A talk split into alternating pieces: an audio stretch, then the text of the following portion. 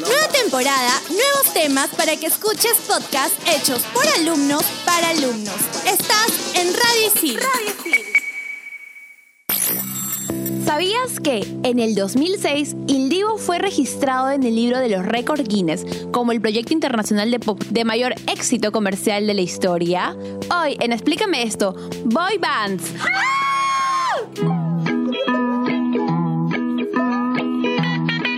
¿Entendiste? Es decir, que se han apoderado de lo que creíamos creer y nos hacen creer que creíamos que los pensamientos que hemos tenido son pensamientos que creemos que creíamos. Exacto. Todo tiene una explicación, ¿o no? Aquí empieza. Explícame esto. Por Radio Isil.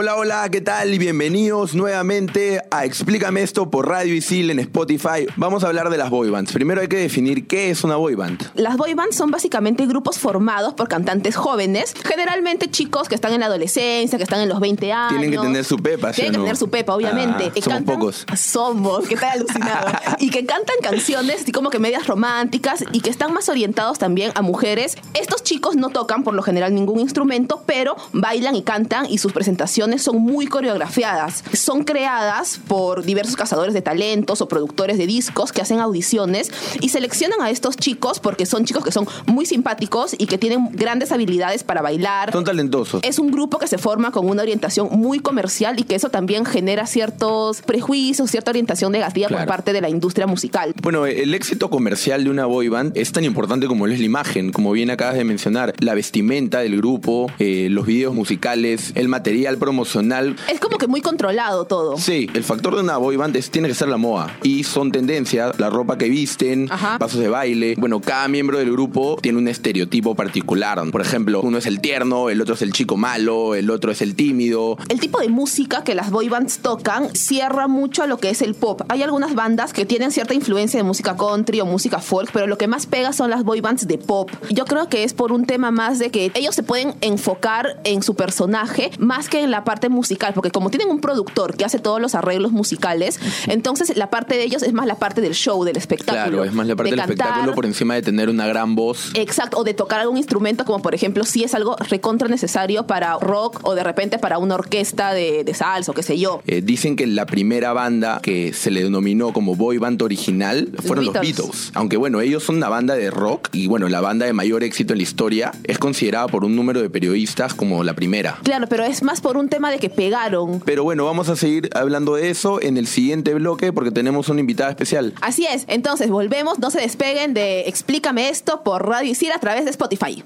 Explícame esto por Radio Isil.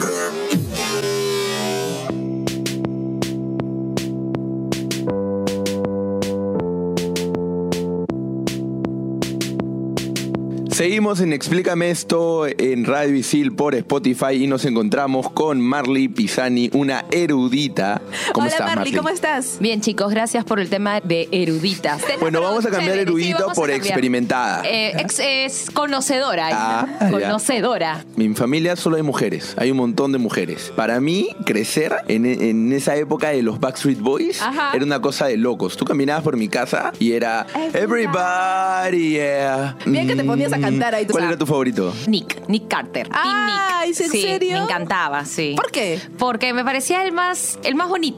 El más tierno. El más, el más bonito, sí, Ah. medio tierno. No, porque cada boy band tiene un concepto. Ajá. Sí, Dentro de lo los cinco siempre hay este. El tierno, el chico malo, El chico malo. el claro. tímido, en este caso. Nick era como que el cool. El cool, ah, exacto, era, era el cool. No era el talentoso, porque el talentoso era eh, eh, Brian. Brian, el pelirrojo. Pero- exacto, pero también en toda boy band hay tres guapos y dos que cantan o uno que canta. ¿Te dolió cuando se, se disolvieron? Eh, no, en realidad lo que pasa es que justo el otro día conversábamos con, con unas amigas.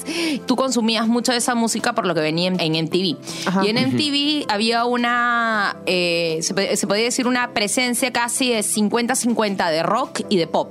Por ejemplo, en mi caso, a mí me gustaban las boy bands, pero también me gustaba Korn, también me gustaba Limp Bizkit, también me gustaba Defton. Entonces como que había una disociación. Claro, porque son conceptos Exacto, bien son opuestos. dos conceptos diferentes, ¿no? Entonces justo la vez pasada en una reunión que estábamos escuchando música de boy band decíamos, ay, pero también nos gustaba Korn, ¿no? Entonces era como que, era como que raro, claro, ¿no? Entonces, eh, temas musicales, veías lo que salía en MTV, ¿no? Por eso creo que no me dolió tanto, porque en verdad este, más, estaba más preocupada por, por escuchar ya otra música que por la separación de la boy band. ¿Y ahora todavía sigues escuchando esas bandas? Sí, claro, escucho cuando en cualquier fiesta, ya cuando es el momento de la decadencia, se comienza a poner eh, música de, de antaño, por Sí. así decirlo, las boy bands de antaño, ¿no? Tenemos en finales de los 80 los New Kids on the Block. Ajá. Eh, mediados de los 90 surgen por ahí algunas que otras en Estados Unidos, que también hay un montón de...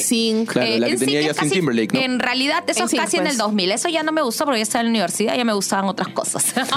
Pero en sí es tipo de- Este, del 95, creo que se forman, 95, se forma 96. 96, 97, pero el boom de NSYNC es, Es a inicio del 2000, no, más o menos. Claro, finalizando el 99, 2000, ¿no? Después habían las inglesas, o sea, habían las, en las americanas en el mediado de los 90 sale mucho las que son las de R&B, este, boy bands de R&B. Bueno, en Inglaterra sale Westlife, había otra que era bravaza que se llamaba Five. Ya. Entonces, que eran más churros todavía. Entonces, es- después Take That, Take That donde de salió Robbie Williams. Don- Robbie Robbie Williams. Williams sale de ahí. ¿no? Y en Latinoamérica que surgieron otras, pues, ¿no? Ahora que todo es mucho más digital, es mucho más fácil seguir a un artista Ah, sí, o una banda. En ese entonces, ¿cómo hacías para escuchar o, o seguir las giras, la información de las boy bands que existían entonces? Tenías tres formas de escuchar, consumir y enterar. Uno era la radio y siguiente era televisión, ¿no? Con MTV. MTV Music 21 y un par de canales más que no, no recuerdo. Y en MTV obviamente había los segmentos de noticias o información o entrevistas, ¿no? Entonces, ¿qué es lo que hacía? Me veía todo MTV todo el día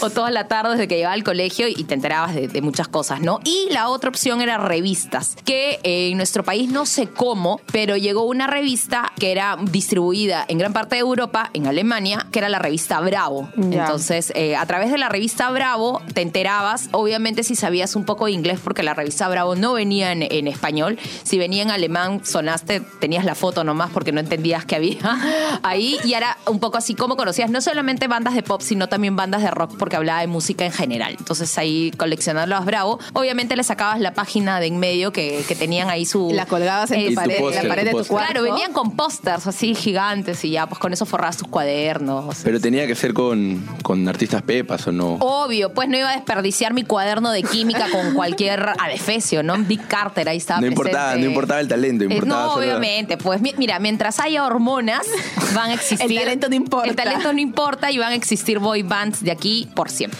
¿Cómo ves tú o cómo veías en todo caso las boy bands de los 90 en comparación a las que fueron surgiendo a inicios del 2000, en el 2010 o las mismas que hay ahora? Mira, la fórmula siempre va a ser la misma. Siempre, como les decía, va a haber dos talentosos y siempre va a haber tres guapos, ¿no? Sí, por así decirlo, tres pepas, Somos pocos, ¿no? somos Son pocos. pocos, son pocos.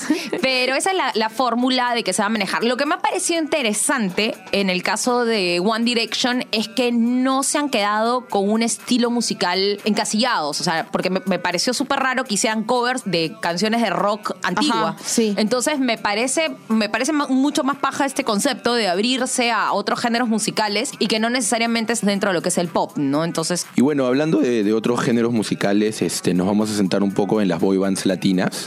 ay, Eh, sí, yo soy, yo era fan, sí. ahí me he ido. ¿Cuál era tu favorita? Menudo, por supuesto, pero Menudo del 90, porque Menudo tiene como cinco generaciones. Sí. cuando cada miembro cumplía tipo 16 Claro, años, se le iba o la cuando voz. le cambiaba la voz, o Chao, cuando ya crecía casa. demasiado, a su casa, Sí, literalmente, claro. y, y los reemplazaban como si nada. Obvio, eran fusiles. Ah, ya, se quemó. Ya, traigan a otro, decían. De eso sí me acuerdo, porque la gente sufría cuando se iba a tu... Ya él cumplió 16 y todo. Qué bestia, cómo nos usan a los hombres. Así ¿no? es, este. Es más, yo me recuerdo de haber ido en más de una ocasión a las afueras del Hotel Diplomat, que queda acá a cinco cuadras, que obviamente ya no se llama Diplomat, que ahora tiene otro nombre, está de cadena casandina, para pararme ahí para ver así. Abel, me acuerdo, me gustaba Abel, el más chibolito. Siempre cuando tengas un grupo juvenil, o sea, que, que traiga a adolescentes, va a ser un furor, ¿no?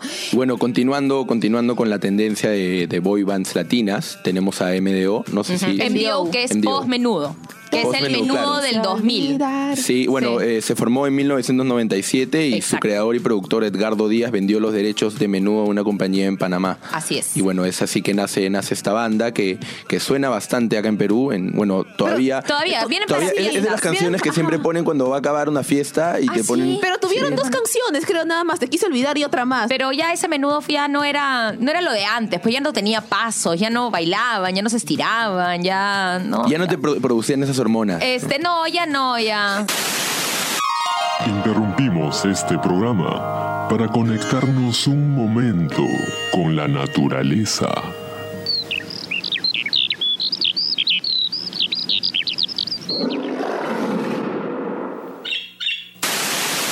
Volvemos a su programa favorito. ¿Tú te acuerdas ya cuando, cuando dices ahorita de que bailaban y todo eso? ¿Tú te acuerdas los que lo- los chicos que, que salieron acá, tipo escándalo? Así, Ah, lamentablemente Sensación? sí. Lamentablemente habían chicas que les gustaba eso. Los que se mantienen también vigentes hasta ahorita son los de Ráfaga. ¿Cuál? ¿Los de Cumbia? Sí. ¿Que eran boy band? No, Sí. sí, eran lo- boy band. lo que Una supe, música, creo música yo. argentina. En realidad lo que sabía de Ráfaga era una cosa bastante interesante, que muchos de los músicos que eran de Ráfaga en verdad eran guitarristas de metal, de bandas de metaleras de, de Argentina. Ajá. Entonces Es que es el como fuerte, el rock argentino es fuerte. Eh, exacto, pero como no encontraban mucha beta en el tema del metal argentino, Se fueron a, lo, este, a lo más comercial allá, que es la cumbia. No, en realidad ni siquiera es tan comercial, sino que es el único género que empata musicalmente con el sonido de la guitarra. O sea, es, es el único género que podrías decir donde tú, si eres virtuoso a la hora de tocar guitarra, Ajá. puedes mostrar esa, ese talento, ¿no? Entonces, la cumbia, no sé, por temas ¿Que es armónicos. No, es que en realidad si tú separas, si escuchas la guitarra solamente de una cumbia, vas a escuchar que coincide con muchos punteos dentro del heavy metal o del metal. A pesar que siempre la gente que está metida en toda la onda metal, en toda la onda rock, es como que... Y además que no se Cumbia, tenían que cortar el pelo. Entonces tenían el mismo look, solamente que se cambiaban de ropa. De ropa. pues. Claro. Bueno, ya saben, todos los metaleros. Claro, hay un la montón de cumbia siempre está metaleros abierta para que, ustedes. que Pueden ser los próximos la- Grupo 5. A la guitarra. No, los de acá eran horribles. Era- eh, había escándalo. El escándalo, escándalo. De con la joven aquí. sensación. Eran los del tic tic tac. Tic era estaba en primaria, No, Dios eso ya estaba mío. casi entrando a la universidad, por favor. Después había otra que se llamaba Huracán también. Todos eran desgracias. Todos eran este. Sí, porque me hurac- eh, Sí, todos eran como. Tenían nombres de, de- de cosas catastróficas. Bueno, felizmente no me gané con esa época, Sí, en mejor, esa música. mejor. Pero bueno, hablando de algo, un grupo que sí, sí, sí ha pegado bastante, es CNCO.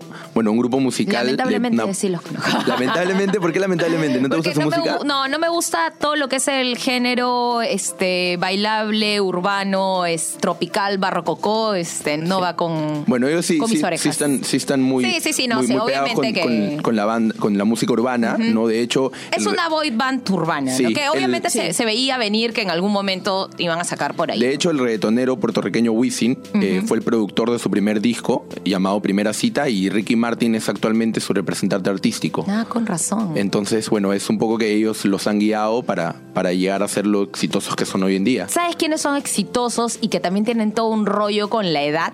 ¿Quién es? Los del K-pop. Se van de las bandas porque Sí. tienen que cumplir su servicio militar obligatorio. sí, es cierto, Y de ahí cierto. ya pueden regresar y, reto- eh, Ajá, y y retornar cuan- como estrellas. Y cuando así. ya son muy tíos, también se van y dejan su lugar a otro que los reemplaza. Exacto, sí. Bueno, Marley, te comentamos que nosotros hemos hecho un segmento A ver. eh, con boy bands que han tenido series. Ya. La conexión que hay, ¿no? Entre las bandas musicales de hombres. Acá se y intentó hacer un par de cosas así. ¿Sí?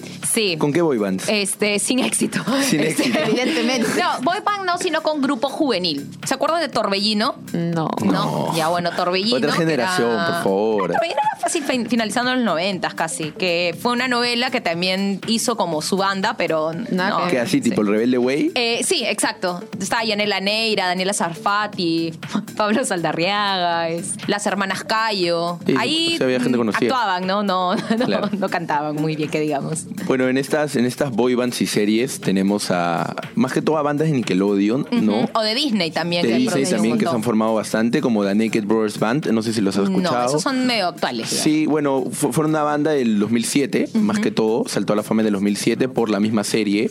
Eh, Big Time Rush también fue una gran banda formada por Nickelodeon, grupo de amigos y que bueno, tiene el- todo el perfil que... que ¿Cuál? ¿El de la banda rockera?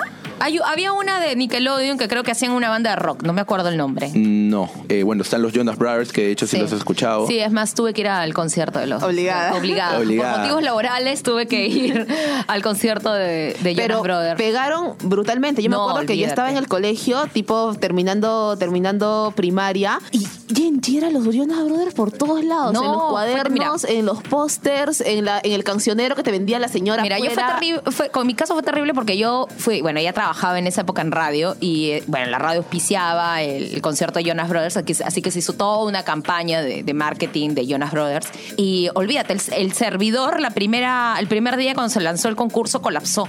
Porque había una chica que se inscribió Un millón de veces. seis mil veces. Y no es que tenía un robot o que haya diseñado, no, le pagó, 6.000 le pagó a, a A gente. gente. de la cabina de internet donde ella iba y lo- los chiquitos jugaban, le, pa- le pagaba para que constantemente estuvieran inscribiéndole. ¿Por qué? Porque tenías que ingresar un código y tenías que responder las preguntas que te salían aleatoriamente. Ajá. Entonces ella dejó una lista de las respuestas A todas las y le preguntas. pagó a un grupo de gente para que todo el día estuvieran este, conect- Entonces, por estadísticas, Ella iba a ganar. ella iba a ganar. Entonces, ¿Ganó? cuando fuimos al colegio, porque fuimos como a cinco colegios para escoger a la ganadora y hacer el sorteo ahí y todas las activaciones, obviamente que por una cuestión estadística la chica tenía que salir, pues, o sea, si no salía se mataba. pues. Entonces, sí salió ella y me acuerdo que eran, creo que eran, fueran 15 chicas que iban a ser elegidas para ir al meet and greet y a un concierto privado. Obviamente que casi muero aplastada en, en ese momento y ahí fue donde, ahí fue realmente donde descubrí que las hormonas no tienen control. Entonces dije, no, estos eventos son, son Bueno, serios. me imagino que ustedes sabrán, ¿no? Donde Sí. descubriste, no, donde te diste Me cuenta. di- me- donde me di cuenta realmente de que si no controlas esas situaciones, en verdad no, no, no mides. Creo que cuando eres, cuando, como dices, cuando eres Cuando eres descubres- no te. En otras palabras, en otras palabras, el peor trabajo del mundo es ser jefe de seguridad de una boy band. Eh, sí, sí, sí, sí, obviamente.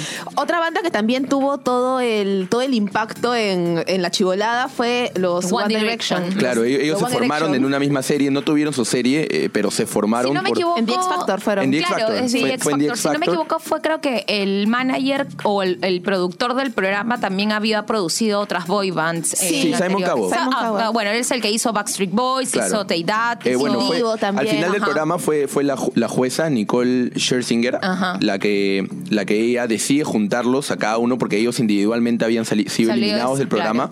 Los decidió juntar y bueno, fue Simon Powell el que los apadrina. Y bueno, pese a que ellos quedan terceros, él igual decide lanzar su disco, ¿no?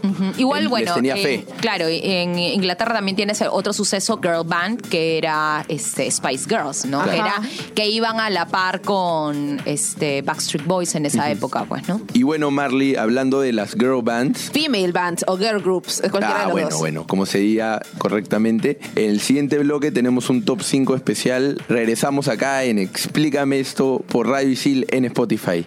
Explícame esto por Radio Isil. En Radio Isil también puedes escuchar Estación Isil, los mejores tips y anuncios que harán más fácil tu vida como estudiante, dentro y fuera de la institución. Un programa creado para ti y para toda la comunidad Isil. Estación Isil, búscanos en Spotify como Radio Isil.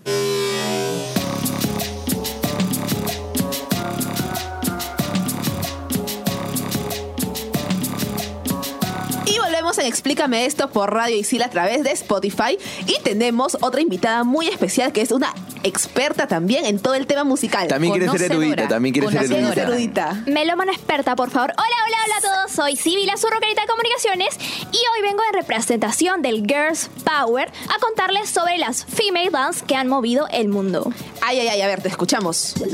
Top 5. Top 5. Top 5. Blackpink.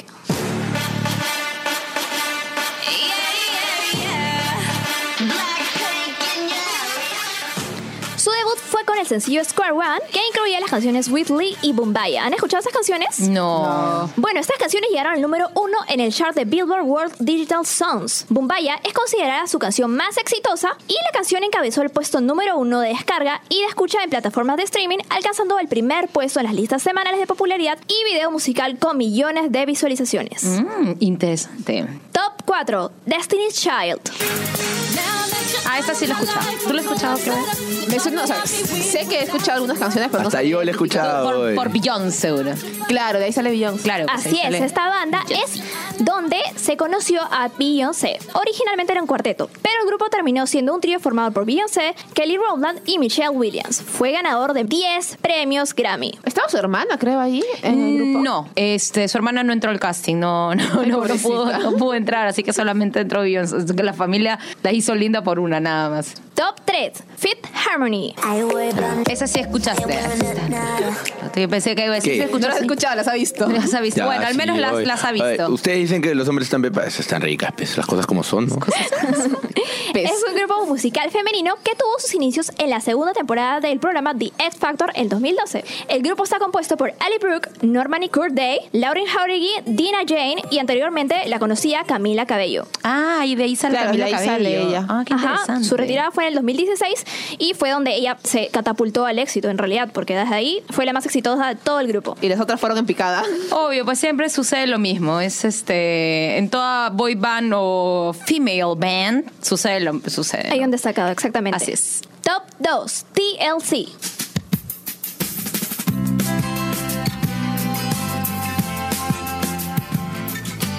TLC es un trío musical femenino de R&B que se formó con Tyon T. Boss, Watkins, Lisa López y Rosonda Chili Thomas en Atlanta en 1991. Su imagen era sexy, extrafelaria y su sonido les hicieron populares en los medios de comunicación porque eran algo diferente y ellos tenían una propuesta diferente, convirtiéndose en una de las bandas más populares de los 90, disolviéndose finalmente en 1999. Que es cuando muere, si no me equivoco, Lisa López. Dentro de un momento de depresión, incendia la casa y chau casa, chau banda, chau todo. Trágico. Ajá. Bueno, No fue- todo es glamour en las bandas juveniles, por favor. fueron denominadas como el segundo grupo femenino que más discos ha vendido en la historia, solamente superado hace poco por las Dixie Chicks. Top 1, Spice Girls.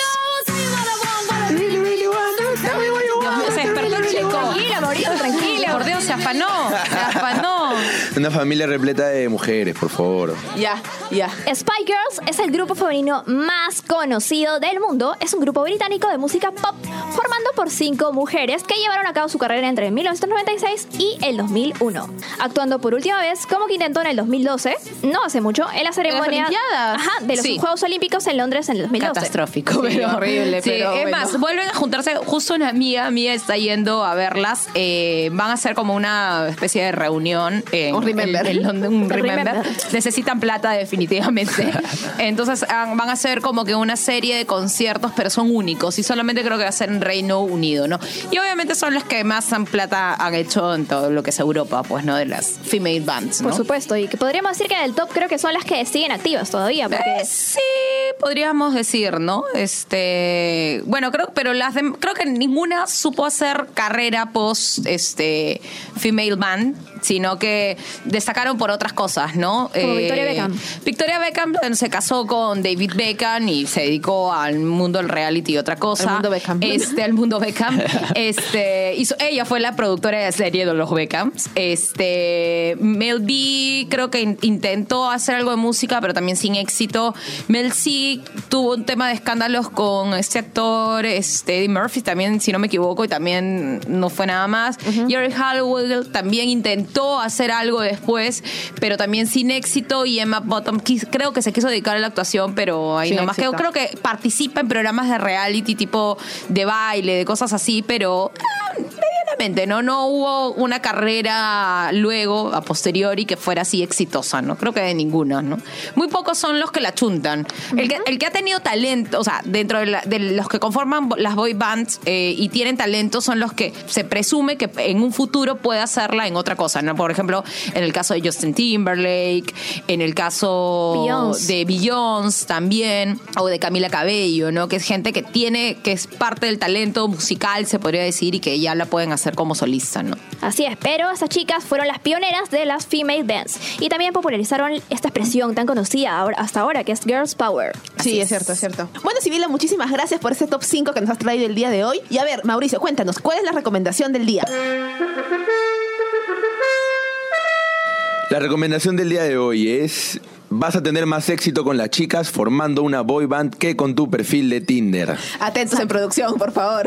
Pero es más rentable, en verdad, ¿tá? Si lo ves así, es podrían hacer un buen negocio, se arman acá, no Todas sé. las groupies. Este, Hay que hacer nuestro casting Sí, podemos hacer un casting para hacer una boy band de Boy band. Así es. Ya, Cristian, ya sé, no, ya no estamos. creo, ya. ya está. Ojo, lo de, la, los 20. lo de la edad es sumamente importante, ¿ah? porque han querido hacer como boy bands con gente que pasa los 25 años y es, Y no va. es una desgracia. Así Lo que siento, no. chicos. Tienen que ser jóvenes como yo. Obvio. Y ya sabes, si quieres ser la mente maestra detrás de los videoclips de la próxima boy band, ven a ICIEL y estudia comunicación audiovisual y aprende haciendo. Oye, mira, qué bonito. Y bueno, muchas gracias por este programa, Marley. Muchas gracias, un gusto tenerte No, por acá. Cuando Una quieran, erudita ¿ah? como tú. Gracias, gracias. conocedora. Cuando quieran. ¿ah? cuando quieran hablar de cualquier cosa, yo vengo acá y les transfiero mis conocimientos Muchísimas musicales gracias. y de la vida. Cuéntanos, ¿cómo te seguimos en redes? Bueno, me pueden seguir en redes, en Facebook, ponen Marley Pisani, y ahí van a encontrar mi página. y Pisani le dan con doble like, S, por si acaso. Obviamente. Y también en Instagram pueden poner Marley Pisani o arroba Marx, y también aparezco por ahí, y también Marley, arroba Marley Pisani en Twitter. Y obviamente también escuchar Radio Isil, pues no todos los programas que tenemos Y acá. bueno, Clau, hoy al menos no tenemos que despedirnos de nadie, Por lo felizmente. menos, por lo menos. ¿no? Seguimos, seguimos sobreviviendo.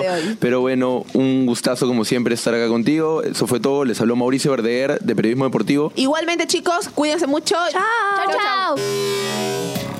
Explícame esto. Claudia Caliciani, Gabriel Villafuerte, Isabela Bardales, Kenta Gayama, Aarón Ayesta, Ítalo Cervantes, Mauricio Verdeguer y Denise Salcedo. Explícame esto por Radio Isil.